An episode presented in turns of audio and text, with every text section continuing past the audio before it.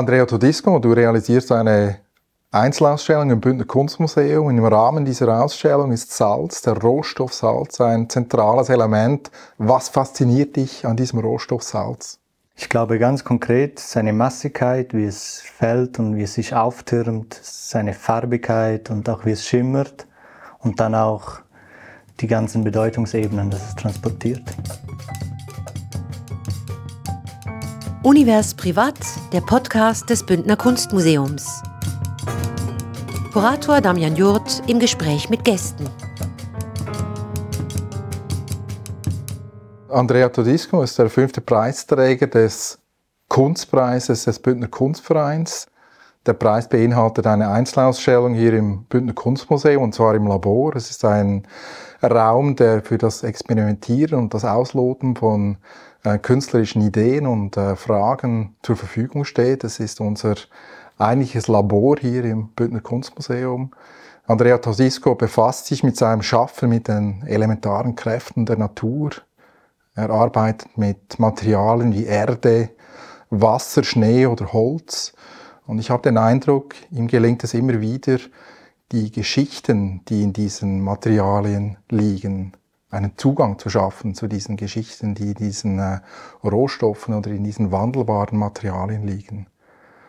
Eine Arbeit, die er realisiert hat letztes Jahr im Rahmen der Jahresausstellung, war ein schwebender Anker, der etwa eineinhalb Meter über dem Boden hing. Es war aber ein Anker, der nicht einfach äh, unbedeckt blieb, sondern Andrea Tadisco hat ihn mit Erde bedeckt und sofort ist man beim Betrachten von dieser Arbeit an einen ganz anderen Ort hingekommen. Man hat den Eindruck gehabt, man ist unter der Wasseroberfläche auf der anderen Seite. Erde gehört ja nicht unter die Wasseroberfläche, also muss es doch um etwas anderes gehen. Ich möchte hier im Rahmen dieses Gesprächs nun mit Andrea Todisco seine Ausstellung, die er im Bündner Kunstmuseum realisiert, ausloten. Wie bereits erwähnt, geht es um das Material Salz, das einen ganz zentralen Stellenwert einnimmt. Bevor wir aber etwas konkreter zu dieser Ausstellung uns unterhalten, würde ich gerne etwas zu seinen Inspirationsquellen und seinen Arbeitsweisen äh, fragen, mit ihm das diskutieren. Andrea, du kommst aus einem Haushalt, der sehr kulturell geprägt war.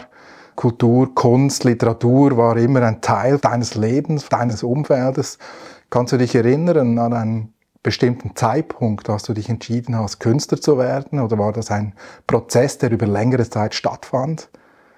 Ja, also es war sicher nicht ein einschneidender Moment, sondern wahrscheinlich vielmehr eine Aneinanderreihung von kleinen Momenten. Es war sicher wichtig, schon während der Kindheit immer wieder auf Kulturreisen zu gehen, Städte zu besuchen, dort von Kirche zu Kirche zu rennen, um irgendwie alles zu sehen.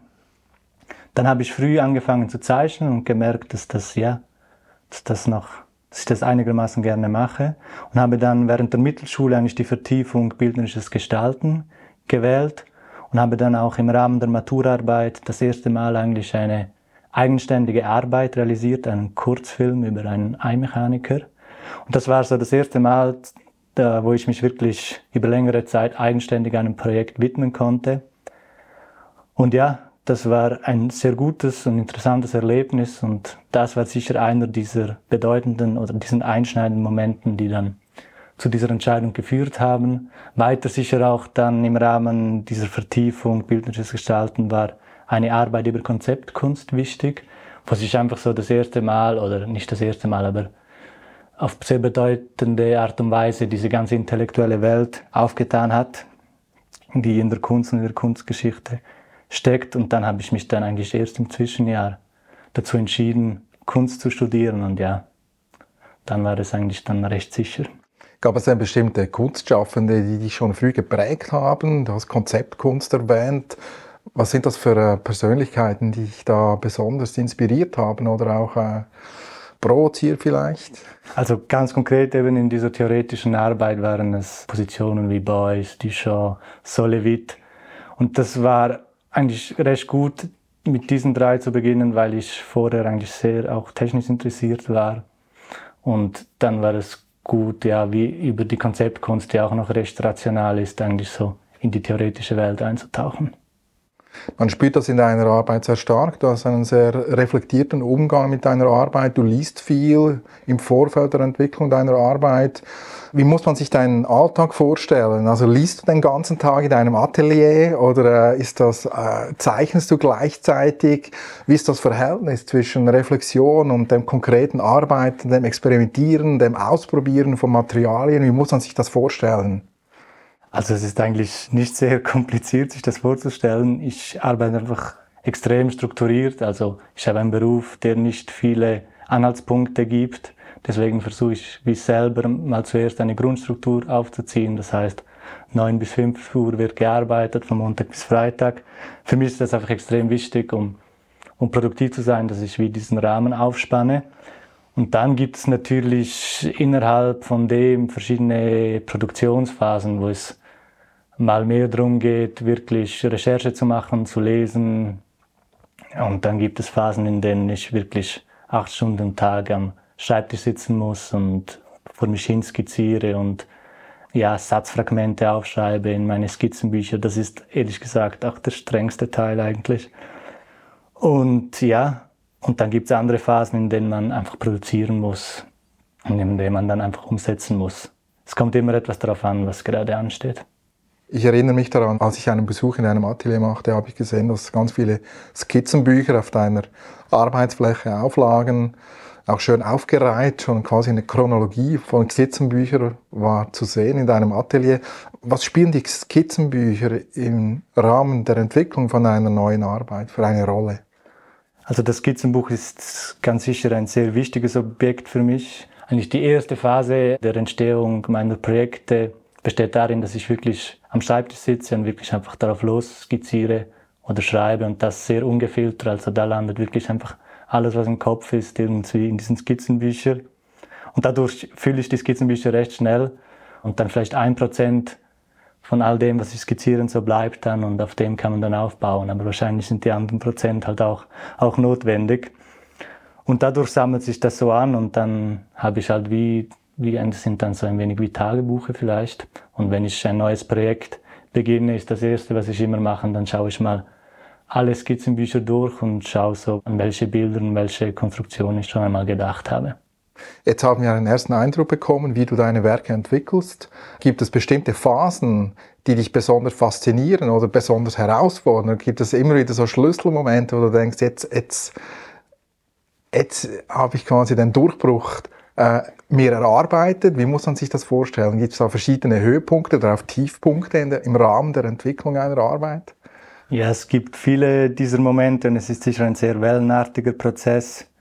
Eben das Wichtigste ist um zuerst mal viel zu lesen, zu leben, Ausflüge zu machen, um überhaupt irgendwie einen Fundus, einen Nährboden zu haben, aus dem ich dann schöpfen kann. Und dann beginnt eben diese Skizzenbuchphase, in der ich versuche, eigentlich nicht die Projekte zu, zu konstruieren, sondern wirklich abwarte, bis sie eigentlich so geschehen, also so, dass die Projekte etwas symptomatischer sind. Und dort gibt es immer wieder einen Moment, in dem ich unglaublich viel skizziert und geschrieben habe und wieder im Durchblick ein wenig verliere, aber dann trotzdem irgendwie das Gefühl habe, da irgendwo auf diesen Seiten ist das Projekt eigentlich schon, ich habe es einfach noch nicht gefunden. Und ja, das ist eigentlich immer ein schöner Moment von diesem Gefühl, es ist hier irgendwo, aber ich sehe es noch nicht, bis man dann an den Punkt kommt, wo man das Projekt vor sich sieht. Und wenn man dann zurückblättert im Skizzenbuch, merkt man, dass es eigentlich schon die ganze Zeit oder schon längere Zeit eigentlich immer hier war. Und das muss ein besonderer Moment sein, denke ich, in dem Moment, wo du realisierst, das war ständig hier, ich habe es nur noch nicht als die eigentliche Idee erkannt. Genau, ja, das ist ein schöner Moment, vor allem ein Moment, der absichert. Also wenn ich wie dann beim Zurückblättern erkenne, dass das Projekt schon da war, bin ich wie etwas sicherer, dass es ein Projekt ist, das mir vielleicht wichtig ist, dass es eben dieses Symptomatische ist, was ich suche. Ich habe zu Beginn erwähnt, die natürlichen Materialien, die Erde, Wasser, Schnee sind ganz zentral in deiner Arbeit. Salz jetzt in der neuen Arbeit, die du für deine Ausstellung realisierst. Zieht es sich dann immer auch wieder in die Natur, also an Orte, wo diese Materialien herkommen? Also wie ist das Verhältnis zwischen Atelierraum und Außenraum, dem Naturraum? Also die Arbeit findet dann schon im Atelier statt.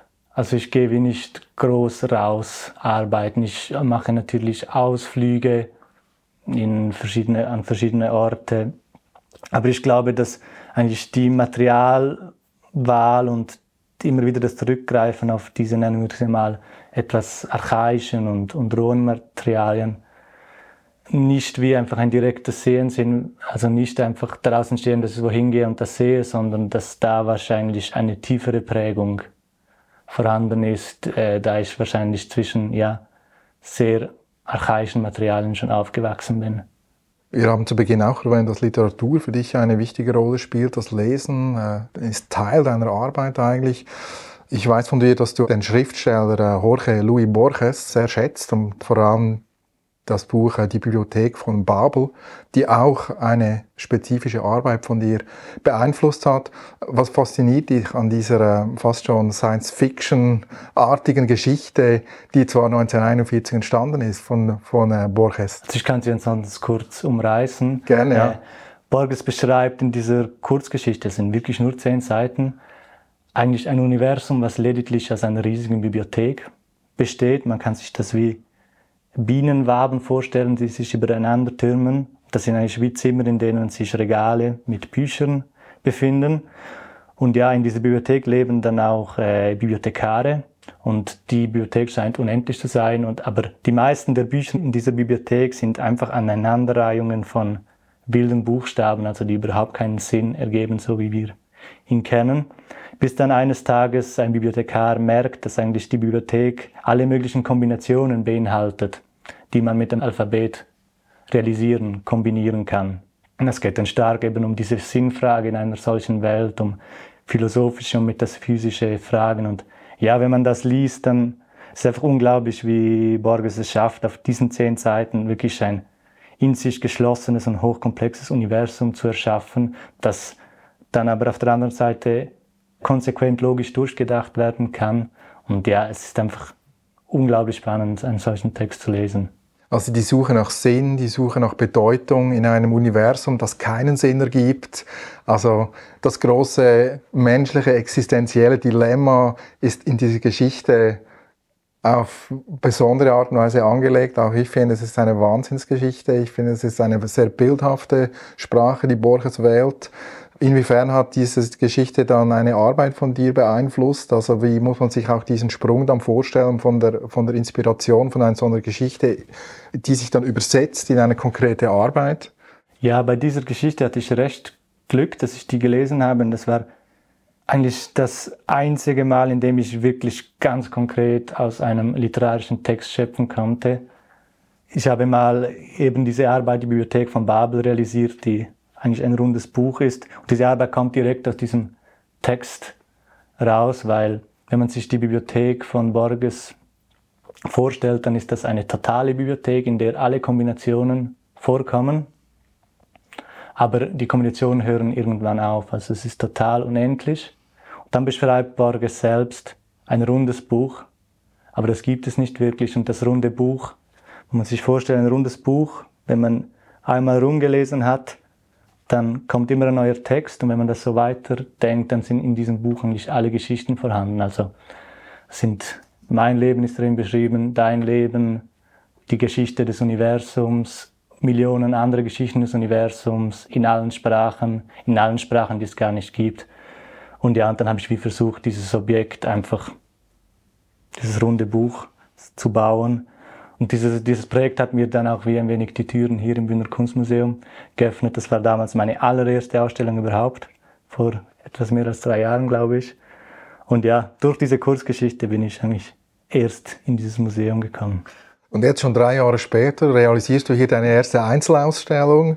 Wir haben es zu Beginn erwähnt, Salz spielt eine ganz zentrale Rolle. Salz, also einer der elementaren Rohstoffe der menschlichen Existenz. Man spricht auch vom äh, äh, das weiße Gold. Möchtest du vielleicht kurz an dieser Stelle die Ausstellung, die du hier im Bündner Kunstmuseum zeigst, äh, ganz konkret mal umreißen? Was, was sieht man, wenn man in den Raum kommt? Man sieht eigentlich eine große Installation und die besteht aus einem Gatter, einem Fünfeck aus Gattern oder äh, der Fachausdruck wäre Weidepanel. Das sind diese Zäune, die man oft auf der Alp sieht, indem man Kühe versucht zu isolieren beispielsweise.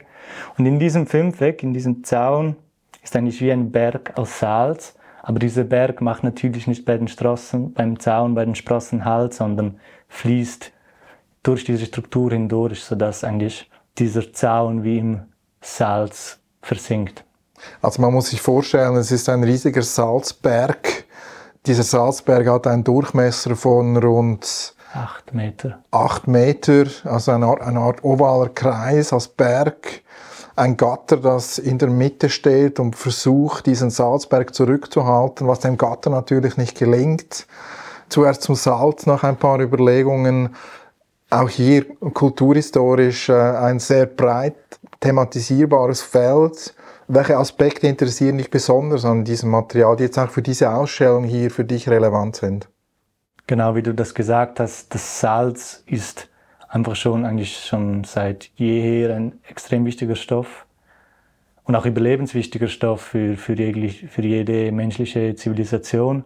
Und er wurde über all diese tausend Jahren mit sehr viel Bedeutung und sehr viel äh, Geschichte aufgeladen. Und was immer wieder so was sich immer wieder durchzieht, ist das Salz als das bewahrende Element. Man hat schon früh Speisen wie Fleisch oder Fisch mit Salz konserviert oder auch Mumifizierungen mit Salz durchgeführt. Und deswegen hat Salz stark diese Symbolik des Ewigen, des Ewigwährenden, des Bewahrenden bekommen. Und das ist sicher einer der, der Bedeutungsebenen, die mich jetzt für dieses Projekt stark interessiert hat. Aber im Verhältnis zum Gatter muss man ja sagen, das Gatter vermag ja das Salz nicht zurückzuhalten. Also das Salz findet seinen Weg durch das Gatter hindurch. Man kann es nicht zurückhalten. Es steht ja auch ein bisschen in gewisser Weise im Gegensatz zu, zu der Idee des, äh, des Bewahrens, des Ewigen. Oder Salz hat im Rahmen deiner Installation etwas Flüchtiges, etwas Bewegliches, etwas, das man nicht eindämmen oder äh, definitiv formen kann. Genau, also das ganz gut beschrieben, eben das Salz, diese Struktur, die wir ja oft kreieren, um irgendwie Dinge und Sachen festzuhalten. Und man hat ja diesen, eben diesen Stoff, das Salz, das eigentlich ja ein wenig die Ewigkeit und das, das Bleibende ist, aber sogar dieser Stoff, der eigentlich lange währen soll, nicht mal den, nicht mal der bleibt, sondern auch der verändert sich und nicht mal den können wir festhalten. Und das Verhältnis zwischen Salz und Gatter scheint mir auch interessant. Also Salz also verbindet man ja auch mit dem Meer. Du machst aber aus einem Material, das aus dem Meer kommt, das muss man auch hier hinzufügen, das Salz kommt natürlich nicht nur im Meer vor, sondern es kommt auch in Bergregionen vor, es kommt auch in, eigentlich in allen Regionen auf der Welt vor. Es ist ein, ein Rohstoff, der eigentlich im Überfluss vorhanden ist. Äh, darum verwenden wir es wahrscheinlich auch für die, als Streusalz für die Straßen, oder?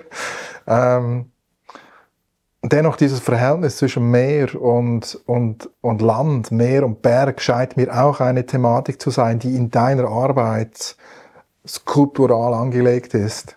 Genau, ja, das ist sicher ganz konkret der Fall nur schon von woher eigentlich diese zwei Bilder vom Salz und das vom Gatter herkommen. Ich war noch vor dem Studium mal auf einer, in den Ferien in Sizilien und dort haben wir in Trapani Salinen besucht. Also Salinen sind Orte, wo man einfach das Salz aus dem Meer eigentlich hinaustrocknet. Und dort gab es dann wie diese Auftürmungen von Salz, also riesige Salzberge. Und sonst kennt man ja Salz vor allem, also das Maß, die Maßeinheit von Salz ist ja sonst vor allem Prisen oder mal ein Kilopack. Und dort war es dann plötzlich diese Berge. Das war ein Bild, das ich irgendwo abgespeichert habe. Und dann auf der anderen Seite dieses Gatter, das sicher aus der alpinen Kulturlandschaft kommt. Und ja, ich glaube, dadurch hat es einfach wie eine topografische Spannung ergeben von diesem Stoff, den ich auf 0 Meter über Meer oder auf Meereshöhe gesehen habe und dieser andere Stoff, den ich vielleicht auf 2500 Meter gesehen habe. So diese Extreme und dazwischen irgendwie halt mein Leben so. Also Wasser und Land, auch ein, das ist ein Element, sind auch hier sind wir wieder bei den grundlegenden Elementen der Erde angelangt. Auch hier eine extreme Reduktion eigentlich auf zwei Elemente. Wir haben das Metall des Gatters, wir haben den Salzberg. Diese Reduktion scheint mir ein ganz zentrales Element deiner Arbeit zu sein. Und, die, und ich habe es zu Beginn erwähnt, du hast letztes Jahr den Anker, der mit Erde beladen ist, im Raum äh, zum Schweben gebracht. Auch hier eine Reduktion auf zwei Materialien. Auch hier wieder re reduzierst du deine Arbeit auf Salz und Metall. Was fasziniert dich an dieser extremen Reduktion und wie gelingt es dir auch immer wieder so präzise diese Symbiosen zu schaffen? Also mir ist schon immer sehr wichtig, dass ich eigentlich immer letztendlich auf etwas Einfaches und Simples komme. Also es ist sehr schwierig und komplex, um auf etwas Einfaches und Simples zu kommen. Man muss da, glaube ich, schon immer recht weit gehen. Aber letztendlich glaube ich, dass es ja, dass die Schwierigkeit ist, eigentlich etwas in einem einfachen und klaren Ding zu transportieren. Es ist, glaube ich, einfacher, noch hier ein Stück ran zu tun und hier und das bedeutet noch mehr und das bedeutet, ist noch die Assoziation zu diesem anderen. Ich glaube, es ist viel schwieriger, wirklich in einem oder zwei Stoffen, in einfachen Kombinationen und Formen etwas zu erhalten, das dann aber viel Welt mitbringt, viel Welt transportiert. Du schaffst eine eigene Welt hier im Bündner Kunstmuseum, im Labor. Wenn man den Raum betritt, ist man transportierst du einem unweigerlich sofort in eine andere Sphäre mit deiner Arbeit. Man merkt aber auch, es ist eine ortsbezogene Arbeit. Man merkt sofort, diese Arbeit ist für diesen Raum realisiert worden. In dem Sinne ist es eigentlich eine ortsspezifische Arbeit. Was interessiert dich an diesem Spannungsfeld auch zwischen Kunst und, und Architektur oder Kunst und Institution? Also als allererst mal also ich arbeite eigentlich für fast jede Ausstellung in einem gewissen Sinne ortsspezifisch. Es ist für mich viel einfacher, eine Arbeit zu realisieren, die nur an einem Ort funktioniert, also das, was man gemeinhin eher als Installation bezeichnen würde. Das ist für mich viel einfacher, als eine Arbeit zu kreieren, die dann in vielen oder in fast allen Räumen funktionieren äh, muss. Deswegen gehe ich eigentlich auch so vor, dass ich immer als allererst den Raum fotografiere und dann wie ein Dossier mache mit einfach Bildern vom leeren Raum, in das ich dann direkt rein skizzieren kann, so dass ich eigentlich immer direkt im Raum skizziere und ortsspezifisch arbeite.